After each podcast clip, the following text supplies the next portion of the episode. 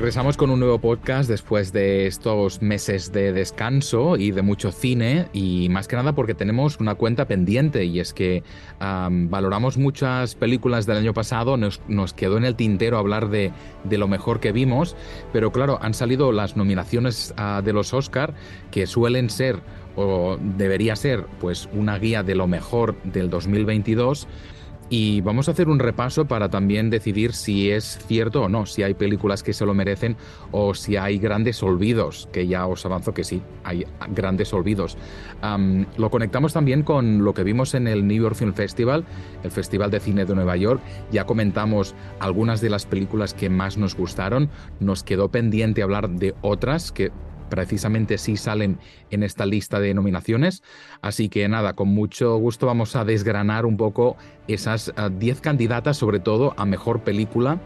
Ah, algunas de las cuales pues yo creo que vamos a estar de acuerdo. Ah, no sé si tú Juan tienes una sensación en general de si estas nominaciones son un buen reflejo de lo que hemos visto mejor de este año. Es muy difícil. Em, hola a todos. Em, Siento que lo que pasa es que, bueno, los Oscars siempre reflejan como el mainstream, ¿no? Lo que, lo que llega a las salas, que todo el mundo ve, pero hay muchas cosas muy buenas que, que no alcanzan a llegar y que, que, por muchas razones de distribución y tales, pues como que no, como que se pierden. Porque yo sí estoy seguro, em, y esto creo que lo compartimos, que vimos muy buenas películas durante el año em, en los festivales que no están aquí. Pero pues se entiende por qué, porque estas están aquí, porque las otras no.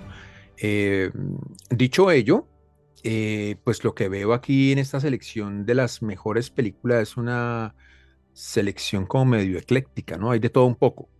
Entonces, por ejemplo, está Top Gun, está Tar, que es eh, la película de Todd Field que me, que me deja muy como, como, algunas cosas como muy buenas, pero también me deja como algunos vacíos en, el guion. La volví a ver y me como que qué pasa aquí, como que no sé, como que no me contaron bien la cosa.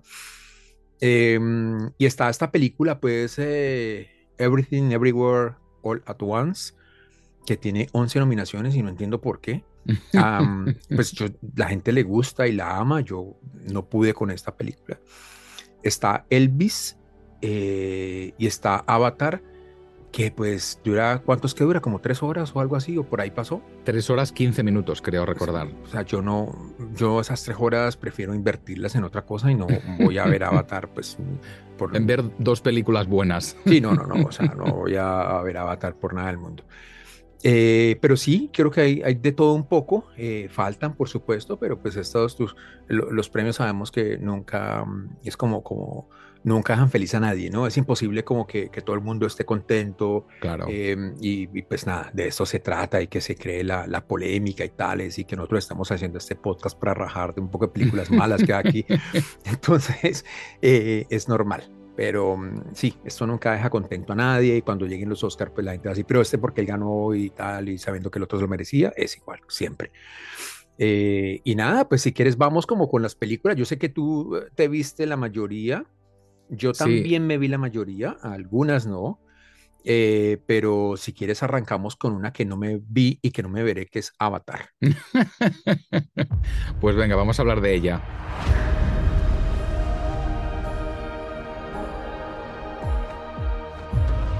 Why do you come to us? I just want to keep my family safe.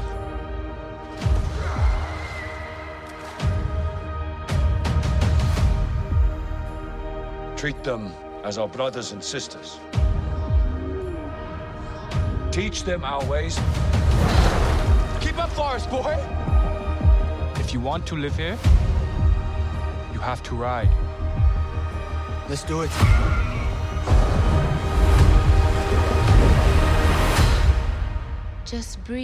Bueno, pues yo sí dediqué esas tres horas y cuarto a Avatar The Way of Water, que creo que aquí se ha titulado El sentido del agua.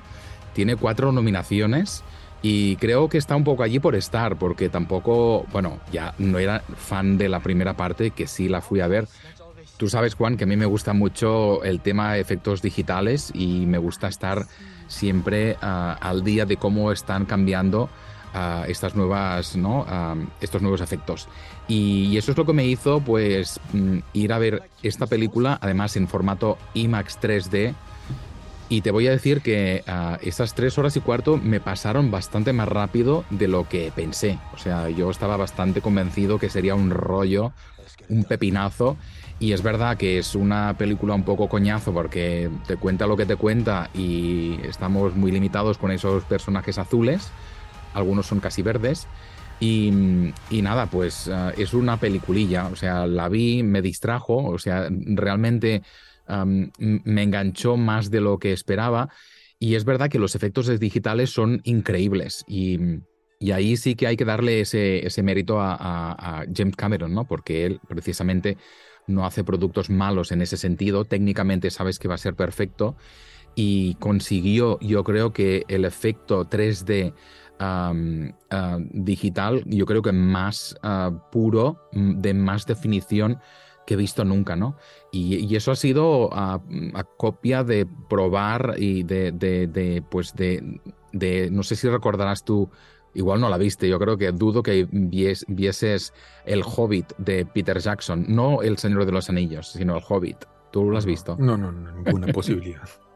Bueno, yo la primera sí fui a verla también por lo mismo, porque es de esas películas que se estrenaron en 60 fotogramas por segundo lo normal son 24, ah, pero eh, estas películas lo que hacen es ah, mucha más velocidad porque así tienes más información en tus ojos. Y lo que hace precisamente es que cuando la cámara hace un barrido, no se, ah, no se quede todo emborronado, sino que tengas más definición. ¿Qué ocurrió con el Hobbit? Que todo tenía tanta definición que parecía una cámara doméstica, o sea, el look era muy, muy amateur. ¿Qué ha hecho Avatar? Ha hecho lo mismo, pero ha seleccionado el tipo de, el tipo de velocidad en función de, de, algunas escenas de acción.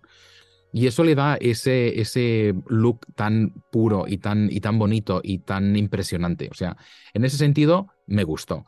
En el sentido narrativo de la historia, pues me pareció pues una chorradilla. Pero bueno, ahí van, creo que vienen tres más de él, ah, dos seguro dirigidas y la, la, otra no sé si de él de Cameron, pero no sé si te van a quedar ganas de ver más películas de estas de Avatar. ¿Te vas a poner a última hora o vas a pasar olímpicamente? No, no, no, no, no, no, no, voy a pasar de esto porque no, no, no, me llama la atención. Es que mira que, em, volviendo un poco atrás, mm, no fue un año particularmente bueno para, para el cine, ¿no? O sea, yo siento que esos buenos años en donde salía una, dos, incluso tres, cuatro eh, como películas inolvidables, eh, pues ya no, ya no volverán. Eh, ahora estas películas, y lo acabas de decir, la viste, y bueno, una película normal, y eso me pasa con todas las películas que hay aquí. O sea, yo salgo del teatro de verlas y pues, ok, y ya. Pero no, no, no, no me siento atado a ninguna de ellas, de, de, un par de ellas me quedan momentos, pero no son películas con las que me voy a quedar para toda la vida.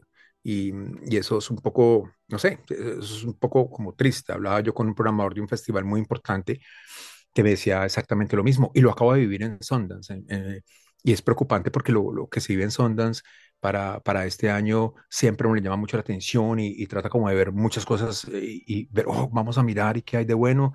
Y Sundance pasó como, como sin pena ni gloria, o sea, es como, como uff, pues madre, ¿qué está pasando? ¿En qué momento estamos viviendo? ¿Qué nos está cambiando?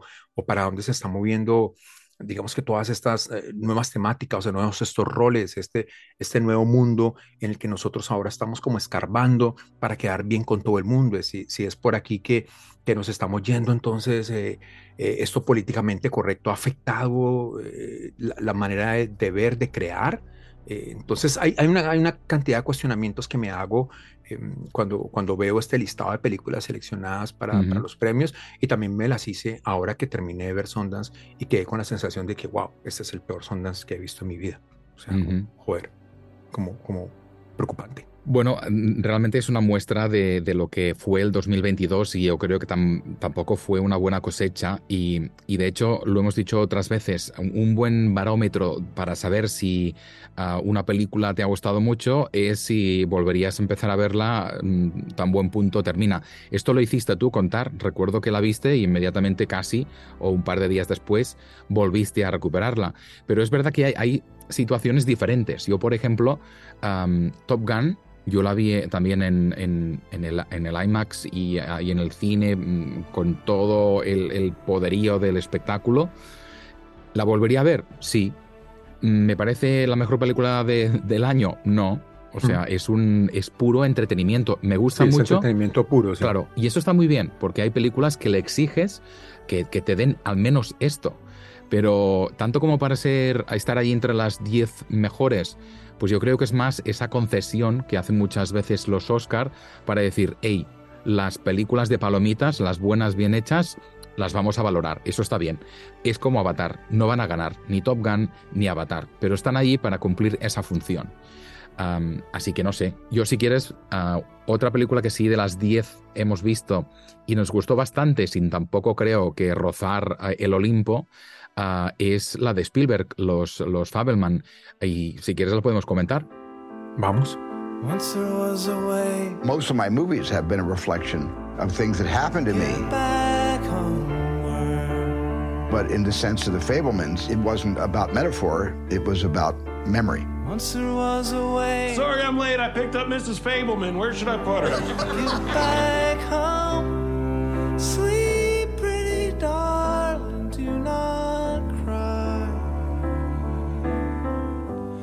I will sing a lullaby.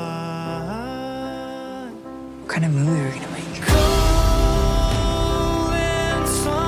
It's more important than your hobby. Can you stop calling it a hobby? That has been nothing but disrespect from you. I'm your mother.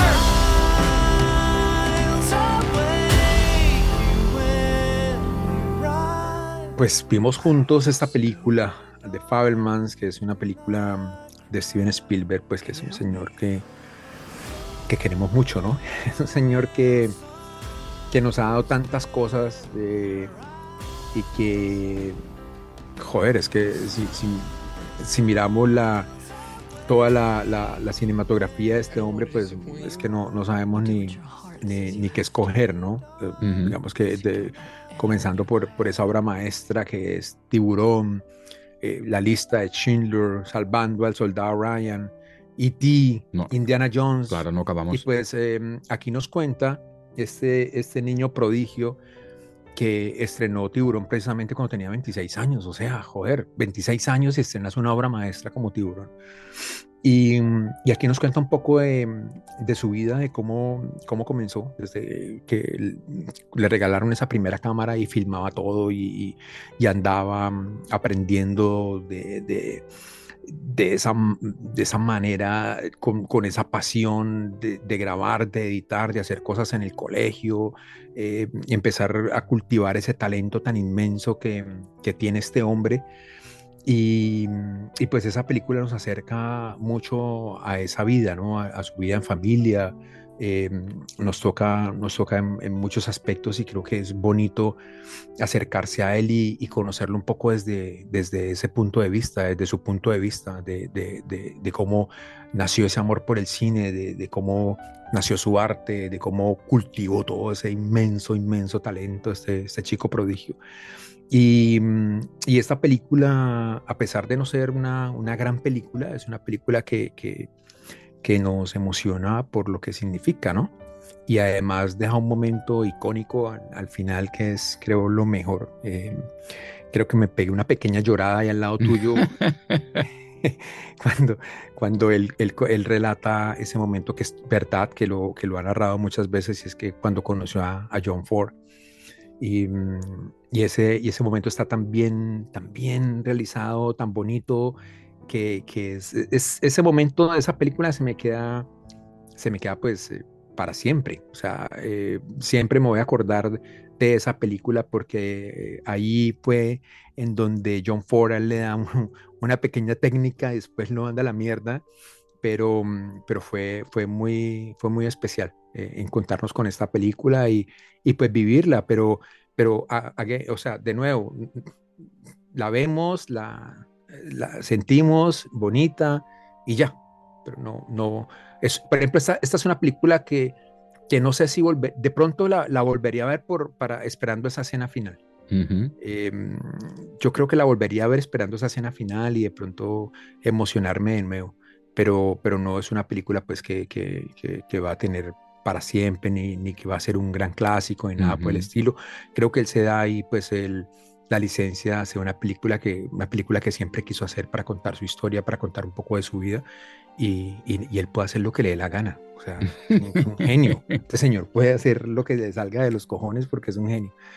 Entonces, em, nada, es lo que tengo para decir de esa película, que, que creo que nos la nos reímos, nos la gozamos y, ya está, ¿no? Sí. A, a, mí yo creo que influenció también el hecho que la, la viese como como si fuera un making, un making of, que no es técnicamente un making of, porque eh, los personajes Ah, son inventados, están basados mm. lógicamente en su familia real, pero no son, ah, no, no llevan los nombres reales y hay situaciones que son un poco ficcionadas. Pero mm, Spielberg lo ha contado mil veces y sabemos que muchas de esas cosas, incluso la artesanía de él, ¿no? Mm, empezando a hacer esas primeras películas que eran como superproducciones domésticas, o sea, el tío pues hacía, pues demostraba realmente que tenía ese talento y que tenía que salir, ¿no? O sea, eso a mí yo creo que me gustó más en ese sentido, de decir, a ver, que me cuente, quiero ver la vida de, Spielberg, aunque sea ficción, me gusta conocer cómo empezó él haciendo cine. Y yo creo que de, de ahí ese clímax brutal que contabas tú, ese final Ah, impresionante. O sea, es que estábamos los dos, creo que no, no para salir, va, pues babeamos. O sea, además porque tenemos a ese grandísimo David Lynch, ¿no? Interpretando a, como lo hace, ¿no? John Ford. O sea, fue genial, genial. Pero bueno, es, es, esas películas que sí sales y dices, vale, muy bien, Spielberg no hace churros, o sea, siempre hay elementos interesantes, pero tampoco la colocaría entre las 10 mejores. a ver, tiene ocho nominaciones en total, ah, no sé si alguna va a ganar, yo igual figuro que la de director. Seguramente, igual sí, pero mejor película yo no la pondría en ese apartado. Pero es que si, si, si miramos la, las seleccionadas a mejor película, es que, ¿qué película merecería estar ahí? O sea, si nos vamos, si nos vamos una por una, vamos a, desecharlas a todas. Digamos pues que, sí, claro. O sea, yo creo que Tar em, y, ya. El triángulo, el, triángulo de, la tristeza. pero, a mí me encanta esa película. Hay gente que la odia. Tengo una amiga que me decía que no, entendía cómo, cómo me gustaba esa película. pero, pero a ver, ¿qué película has visto? La em, comentamos en el último podcast y decíamos que, nos gustó muchísimo. Me encanta esa peli, o sea, es que es así, me la repito. Qué pena contigo, Juliana, pero es que me encanta. Oye, y. Pero esto, esta no gana, es, que no, va a ganar mejor película. una película que no es ni americana, o sea. Eh, no sé. Y, el resto, por ejemplo, es que, es que si miras el listado, Triángulo, Triángulo Sadness, Top Gun, Tar, The Family, que acabamos de hablar de ella, la, la, la, mierda esa Everything Everywhere, eh, que todo el mundo le gusta, que imagino va a ganar, em, o no sé, pero el resto es que, es que si miramos el listado, pues no, las, las sacamos a todas, pero es que, o sea, yo, yo las quitaría por, por algunas muy buenas que vi el año pasado, pero, pero bueno, esto ya está, esto ya no, así. No funciona así. no, pero, pero está, estamos, fue un año duro, es un año duro y, y sabes que es la primera vez, claro que el año pasado también lo viví, pero, pero este año como que le tengo cero ganas de, de, ver la ceremonia. La veré ahí para que la charlemos y la chateemos como siempre, pero, pero como que es que no, no me llama la atención. Nada. O sea, me da lo mismo quién gana. Me, me hará lo mismo, porque está, están, esto está tan flojo que me haría lo mismo. Mrs. Wang. Mrs. Wang. Mrs. Wang, are you with us? I am paying attention. Now, you may only see a pile of receipts, but I see a story. I can see where this story is going. It does not look good.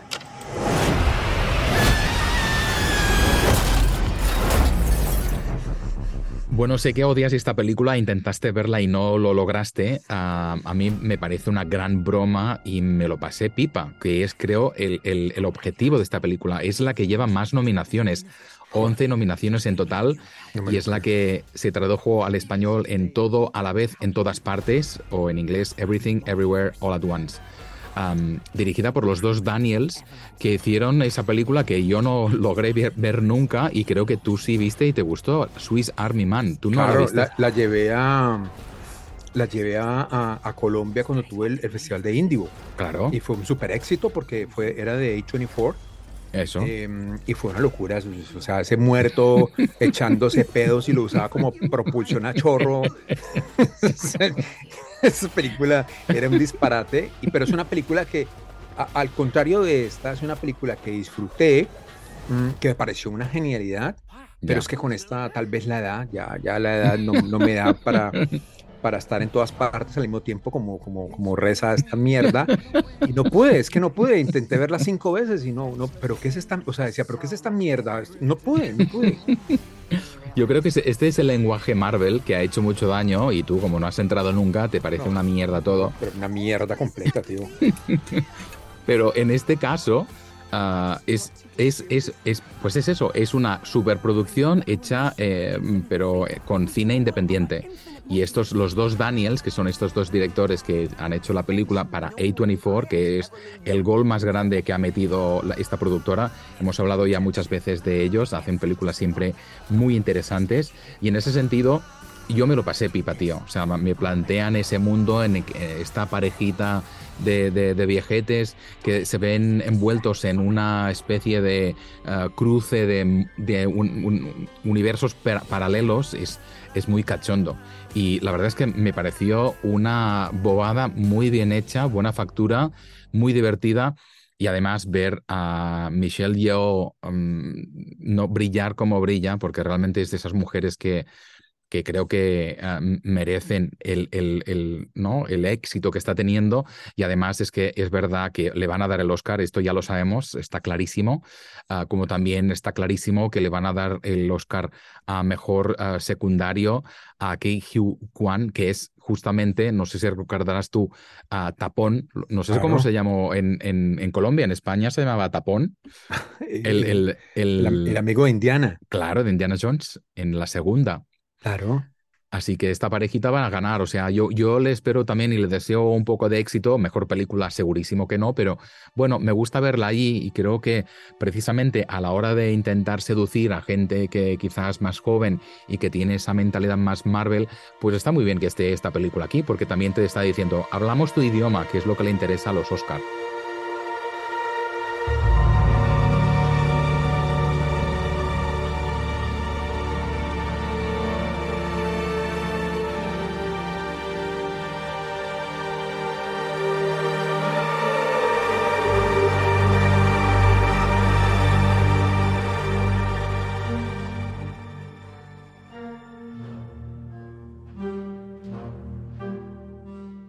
Bueno, pues lo mejor para ellos y ojalá se lleven todos los premios y que, y que bueno, que sigan haciendo esas mierdas. Qué sinceridad, tío. Oye, qué sinceridad. Te propongo que nos vamos a Mejor Película Internacional en donde hay un par de peliculones que sí, sí me, digamos que me emociona que estén ahí y creo que sería chévere que los comentemos.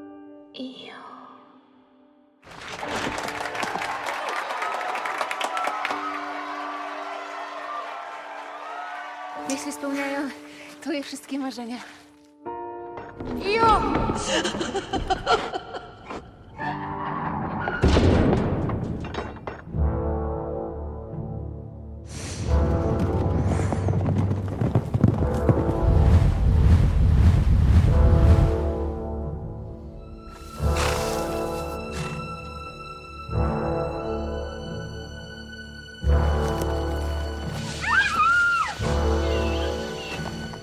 Bueno, hace unos años la gente en Bogotá, eh, cuando yo llevaba en vivo, de pronto recordarán una película de este director, Jerzy Skolimowski, que mm, iba a ir al festival, pero él tiene fama de que acepta invitaciones y nunca llega.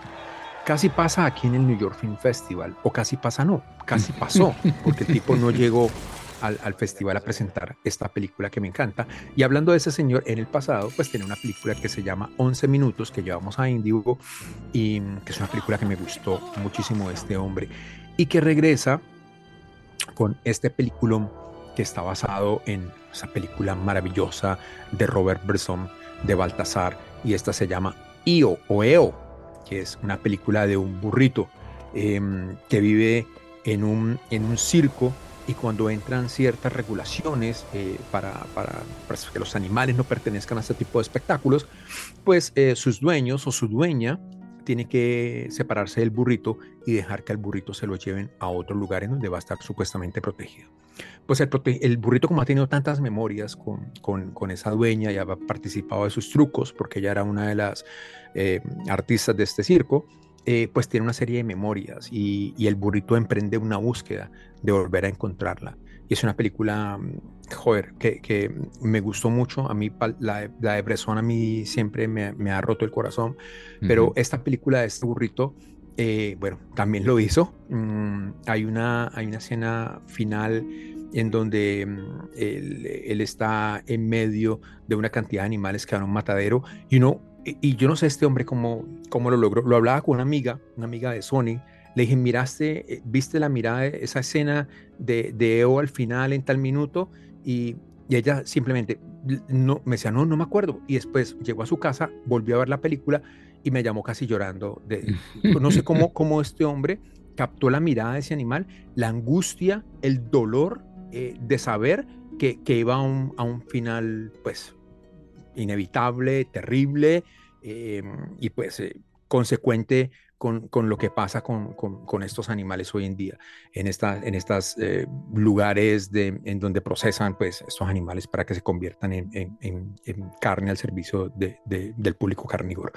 Entonces, em, e, es, es, una muy buena película. Eh, a mí me encantó, sobre todo por, por, la visión y el punto de vista del burro, que, mm. que parece parece inconcebible, pero, pero es así. Creo que, que este director lo, lo, lo, logró de una manera muy bonita con, con, con mucha influencia de Baltasar, pero también con, con mucha fantasía, ¿no? De, de un burro que, que, emprende un viaje para reencontrarse con, con alguien que lo quiso que me parece, me parece una cosa muy poética, muy bonita. Es como, como que tiene un corazón eh, y, quiere volver a, sentir ese amor que sintió alguna vez y no el desprecio que siente eh, de, de, manera constante por mucha gente. Creo que, creo que es, es, es, una película muy bonita y me dio muchísima alegría que fuera, que fuera escogida eh, en la categoría y que estuviera y que esté nominada y ojalá pues, ojalá gane, aunque tiene una competencia dura, que es Argentina 1985 a ser el fiscal del juicio más importante de la historia argentina. Estando yo en mi casa fui secuestrada. Me tuvieron encerrada meses. La responsabilidad jerárquica es de las juntas. ¿Cómo demostramos que ellos sabían?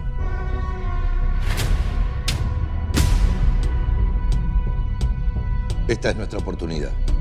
Cuídate, Julio. Cuídate. Vas a meter preso a Videla. A todos los responsables. Lo único que te digo es que hay poco tiempo y solo no vas a poder. ¿En cuántos juicios estuviste? Ninguno.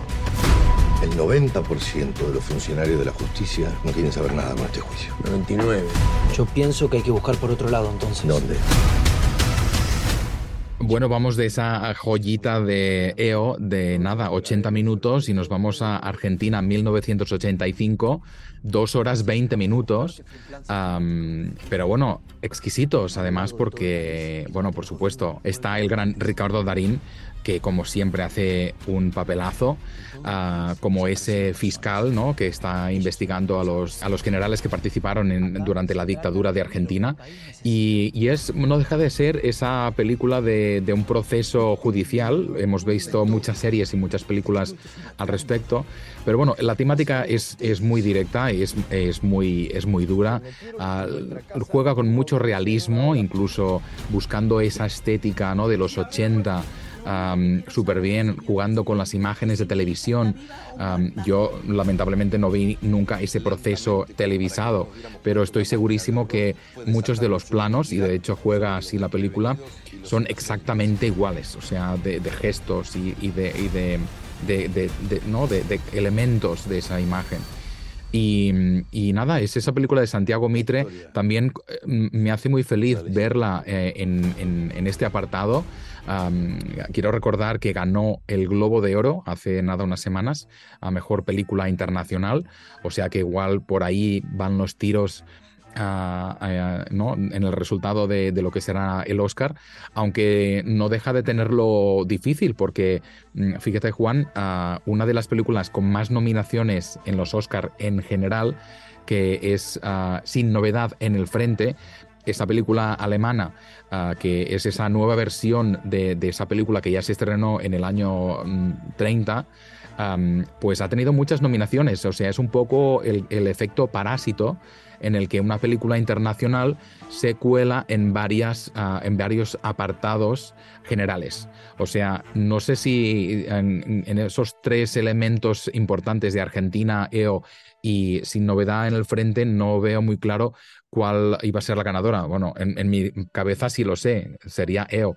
Pero ah, bueno, Argentina 85 también es un muy buen producto y tengo muchas ganas de saber qué, qué pensaste tú.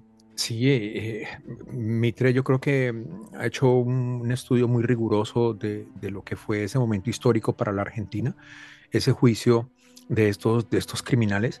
Y, mm, tan riguroso que, que, si miras las escenas reales del juicio, pues son totalmente idénticas, son, calcadas, y lo vemos en la película.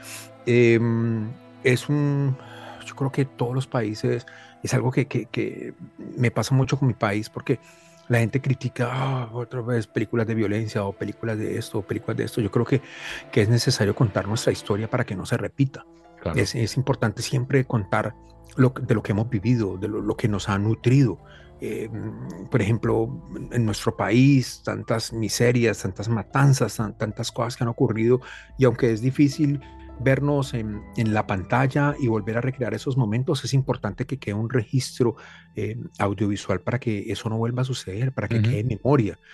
Y, eso ha hecho Argentina de una manera brillante durante muchísimos años. O sea, si uno, si uno se va al pasado y revisa eh, eh, toda la cinematografía argentina, se va a dar cuenta de una cantidad de películas muy importantes que tuvieron que ver con la dictadura. Y siguen saliendo películas de la dictadura, porque es lo que los marcó, es lo que, es que eh, fue una dictadura criminal que, que, que, marcó la vida de, de miles de personas y que hoy en día aún, siguen muchas familias sufriendo porque no tienen a sus hijos y porque sus bebés fueron arrebatados y desaparecieron y familias que, se reunieron y, siguen buscando, como las madres de la Plaza de Mayo, siguen buscando a sus, a sus, hijos.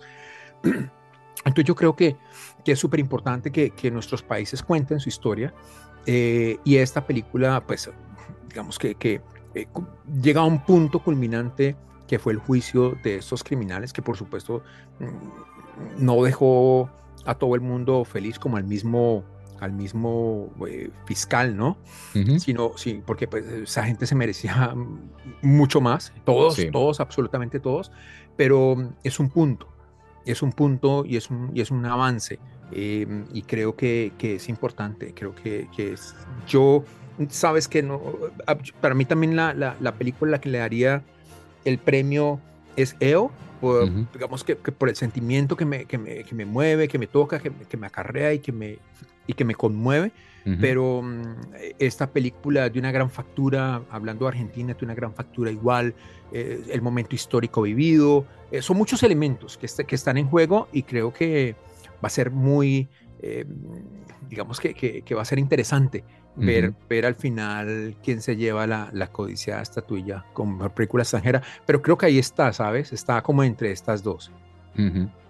Sí, y mm, me gusta mucho también de esta película que ah, es un tema muy duro, que jode mucho, y hay ese, esos elementos de humor que le dan esa humanidad, porque en el fondo la relación que tiene el fiscal con su mujer, por ejemplo, ¿no? Una mujer súper inteligente, una mujer que lo ve todo, una mujer que le ayuda en, los discursos, o sea, y tienen esos ¿no? arranques de, de, chorraditas que se dicen, ¿no? La niña, su hija tiene como una especie de novio y no están desconfiando pensando que será un topo. O sea, eh, tiene muchos elementos que le dan esa gracia sin, lógicamente, menospreciar el tema duro, contundente y tan jodido que es el que relata. O sea que también me gusta mucho que se cuenten estas historias. creo que todos los países que han pasado por algo así deberían hacerlo más. Ah, y fíjate, por ejemplo, ah, sin ir más lejos, en los Estados Unidos se está haciendo una revisión de lo, que fue la esclavitud. Estamos viendo mm. muchas películas de ese momento más negro de la historia, ¿no? Ah, de, esto, de este país. Y creo que, que, es bueno, o sea, es terapéutico y es algo que no es que sea sádico ni morboso, sino es básicamente no olvidar, o sea, es tenerlo enfrente para saber de dónde venimos y que no vayamos al mismo sitio. Look around you. This whole place is for people who want to escape. People who don't belong anywhere else. How do you feel? I do feel a bit numb, I suppose. The world is changing. Wow. You can't Happy New Year!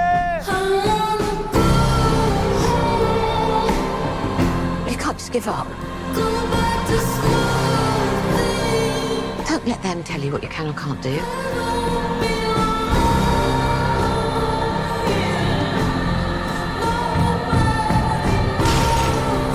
All these people. I'm the only one who knows the truth. Do you understand me? I'm the only one! Bueno, y destacamos otra película que hemos visto y que está nominada, aunque ha sido un poco una gran decepción. Tiene solo una única nominación y es al gran ah, maestro de la fotografía, Roger Dickens que se ha puesto de nuevo al servicio de Sam Mendes, que es un director que nos gusta bastante. Hemos visto cosas interesantes, estuvo en los últimos Oscar también ah, con esa película 1917, ah, con esos planos, ah, ¿no? secuencia mm. increíbles. Y ya esperamos a estas alturas mucho de él. Pues ha sido un poco una, una pequeña decepción esta, su nueva película, El Imperio de la Luz, Empire of Light, que es además un proyecto muy personal. Es uno de sus, creo que si no recuerdo mal, es su primer mm, guion 100% suyo, original. Ah, o sea, él escribe y dirige esta película que mm, la verdad vi el tráiler me emocioné muchísimo porque parece y de hecho como sucede en, ese ámbito de, de, un cine y de los trabajadores de este cine Ah, me flipé mucho y pensé, esto pinta muy bien, esto va a ser la típica película que nos pone la, piel de gallina, ah, recordándonos lo bonito que es el ritual de, meternos en el cine y de, y de, ¿no? y de vivir juntos esa, esa experiencia pues bueno, se convierte en una historia un poco esperpéntica, eh, ambientada en Inglaterra en los años 80, lógicamente con una Olivia Colman impresionante como siempre, aunque algunos quizá pensarán que hace siempre lo mismo y hay un punto de razón. Pero creo que precisamente la base, el fondo del cine ah, está un poco al servicio de esta, mujer que tiene problemas mentales y que empieza una relación con un trabajador nuevo, negro, de, este cine. Es, salí de esta película como un poco, pues, ¿no? Mm, defraudado en el sentido de, esperar un poco más de, él y, veo un poco haciendo el, ¿no? el seguimiento de lo que ha sido los Oscar, solo le dan lo de mejor fotografía, que creo que es muy acertado porque Roger Dickens lo amamos aquí, pero se quedó un poco a medio gas y creo que coincidimos en ese caso. No, esto es una decepción, pero, o sea, tú tomas esta historia eh, y la pones en una carnicería, en un supermercado. Em, no sé, en cualquier lugar, en cualquier negocio, en, una venta de un lugar que, que venda discos o ropa vieja. Eh, creo que es una mentira, creo que es una, lo, de ponerla en un teatro es una trampa, es una mentira, creo que era para que luciera bien el tráiler. Porque vas con esa, lo acabaste de decir muy bien, vas con esas ganas de, emocionarte, vamos a, a, sentir, vamos a ver un cinema paraíso, sí, sí, sí. sí Y te encuentras con esta, esta mierda en donde no. una historia de, un chico negro con una esquizofrénica, una loca, y el cine es como un pretexto en donde pasan las cosas. Em, y solamente hay una escena de unos 35, eh, 40 segundos en donde un, un, viejo proyeccionista le explica a este muchacho cómo funciona eh, la película, cómo, digamos, cómo funciona el tema de la luz, cómo, cómo eh, se proyecta una película. Eso, eso dura 30 segundos en, ese boot, en esa, en esa cabina de proyección. Em, y ya está. Es, es una excusa. eso fue una excusa, pero esto, esto lo hubiera podido hacer en cualquier lugar, en cualquier negocio, en, en, en una factoría, en, donde sea. Eso a mí la verdad, aparte de la decepción, me ha indignado profundamente esta película. O sea, no, la, entré con, con, muchas ganas y, me metí de cabeza emocionado a verla porque me han hablado de una carta al cine, me han hablado de una carta, esa, esa, frase tan, tan, tan trillada, ¿no? Sí, es una carta, sí. exacto. Es una carta de amor al cine. carta de mierda, eso, eso, no es ninguna carta, es una carta de nada. Una, una loca em, que, que tira con el con el dueño del teatro, que lo único que tiene eso es que la señora le hace favores sexuales al dueño del teatro, él se aprovecha de ella porque ya está, la señora es una esquizofrénica, una loca, eh, y después llega este muchacho y, y, y, hay otra historia ahí que se deje por debajo, o sea, de verdad que, que como dicen en, en, España, qué rollazo, o sea, es que cosa tan mala, qué decepción, de verdad, qué decepción. Además de la fotografía, yo quiero alabar un poco la banda sonora, porque es que es de esas bonitas, la escucháis de fondo. Trent Reznor y Atticus Ross son dos compositores que, vienen del mundo del rock y que, de hecho, ellos mismos se han un poco autodefinido como mm, hacer música de, de spa. Y es un poco, es así, o sea, es una música que la escuchas de fondo y casi no te enteras, pero es, es muy bella y eso sí me gustó muchísimo y ahí está la muestra.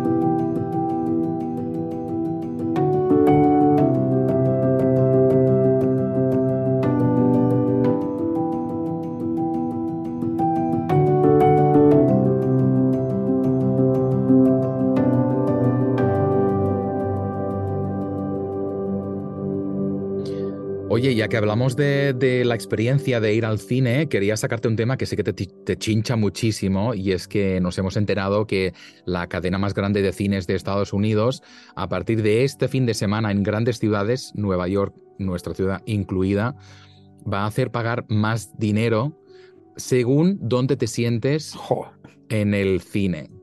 Eso quiere decir que las, las, las, butacas centrales van a ser más caras que las laterales o las frontales. Ah, a ver tú, como usuario habitual del cine, ¿cómo te sienta? Pues tengo sentimientos encontrados. O sea, es como un avión, o sea, si te quieres hacer al lado de la ventana, pagas claro. más. Pero eh, bueno, nosotros, nosotros, no vamos a sufrir porque siempre vamos a los laterales, ¿no? Sí, siempre vamos a los mm. laterales, sí. Siempre vamos a los laterales, pero, hombre, es que esta, esta puta pandemia em, dejó, dejó en la lona al cine, eh, dejó la lona a la industria. Y yo lo estoy sufriendo mucho porque em, en los teatros en donde hago el, el Colombia Film Festival, que este año yo tenía mucha ilusión porque cumplimos 10 años, y que son los magníficos teatros de Cinépolis renovados hace un par de años, antes de la pandemia, con un bar divino que pusieron abajo, pues eh, imagínense que lo cerraron. Y lo cerraron por una sencilla razón, porque se dañaron las escaleras eléctricas.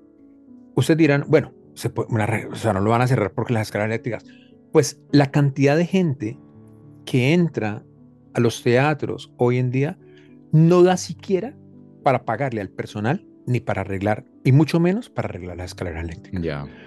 Entonces, todo un edificio en donde hay un complejo inmenso eh, que tiene como unos 10 teatros, pues cerrado y se, y se nos va del corazón del Chelsea, uno de, los, uno de los lugares más bonitos del cine y además se cierra un lugar en que nos, a mí particularmente me ha dejado eh, muchas memorias eh, inolvidables porque pues ahí viví eh, durante muchos varios años el Columbia Film Festival y además antes de que los comprara Cinepolis se llamaban Clearview y tenía una particular y no sé si tú alguna vez fuiste Mark que era que la gente que hacía el aseo en el teatro presentaba las películas. O sea, me, pareció eso maravilloso. Entonces entraba el señor con su escobita eh, y el recogedor. Y buenas tardes, señoras y señores. ¿Sabes qué? Eh, oh, lo recuerdo mucho. Hoy van a ver una película que se llama Hugo y el director es Martin Scorsese. y esta es una película que a mí me ha gustado mucho, me ha llegado al corazón y es muy bonita. Disfrútenla. Y el tipo se iba. O sea, los tipos que arreglaban el teatro presentaban las películas y eso era algo tan bonito, tan icónico, tan único y nunca voy a olvidar esa presentación de Hugo, de, mm, porque lloré mucho en esa función y la vi ahí en el Clearview, la vi ahí ese gran homenaje a Melie que hizo, que hizo Scorsese. Y la vi en el Clearview, que después lo compró Cinepolis y mira, lo cierran y ahora pues nosotros estamos buscando teatro para, para hacer nuestros 10 años. Pero, mm, y esto pues me llevó a este tema porque de una u otra manera, y me lo dijiste tú, Mar, los teatros tendrán que subsistir em, y pues si van a cobrar más las del centro, pues, o sea, es que, es que, ¿qué, podemos hacer? Eh, eh, digamos que, que, si vamos al centro, pues paguémoslas. Es, es, es, terrible, pero, pero e, es el momento en que está viviendo el cine. El, cine está viviendo ese momento tan terrible, tan, tan crítico, y, y, no sabemos si, si, se va a levantar, porque la gente, pues, solo va a ver mierdas a, a los teatros y los llena Ah, con estas cosas de Marvel y, bueno, si eso le da para subsistir a los teatros, ya lo hemos dicho muchas veces aquí, pues bien, pero hay que darle oportunidad a otras películas que, merecen verse en la pantalla grande y que, y que duran pues muy poco tiempo y se van a una plataforma directamente. Entonces es, muchos sentimientos encontrados, mucho dolor, la verdad. Sí, y venimos de, otro experimento que hicieron los mismos cines en los que ah, películas muy, muy esperadas, muy taquilleras, muy anticipadas, ah, iban a ser más caras en según qué funciones. O sea, son todo estrategias de, este, de esta cadena de cines para intentar, pues eso, compensar un poco, entiendo, los costes que tienen. Pero bueno, siempre pasa lo mismo, acabamos pagando los mismos, los que vamos al cine y creo que no es, un, no es fácil porque no todos lo, estamos pasando bien y, la experiencia en el cine cada vez es más cara. Aquí en Nueva York una entrada te vale como 16, 17 dólares, que no sé cuánto será allí en pesos. 80 mil pesos, una, entrada em, que es lo que vale acá, claro, guardar las proporciones y el, el, dinero, aquí ganan, pues la gente gana en dólares, sí. pero, pero 17 dólares de todos modos es un, es un costo alto para, para, una, para una función. Digamos que si vas con alguien y pues eh, aquí se usa el término de, de, partir los, la entrada, ¿no? O sea, cada uno paga su boleta. Claro. Em, y pues las palomitas y todo eso, o sea, una ida al cine aquí te, te está saliendo en 80 dólares, que para, para una pareja siempre 80 dólares son demasiados, o sea, 40 dólares es es, demasiado. Eh, y sí, la, la crisis, eh, la crisis del cine eh, nos está llevando a unos puntos en donde el pánico, el botón de pánico está activado, te cuento.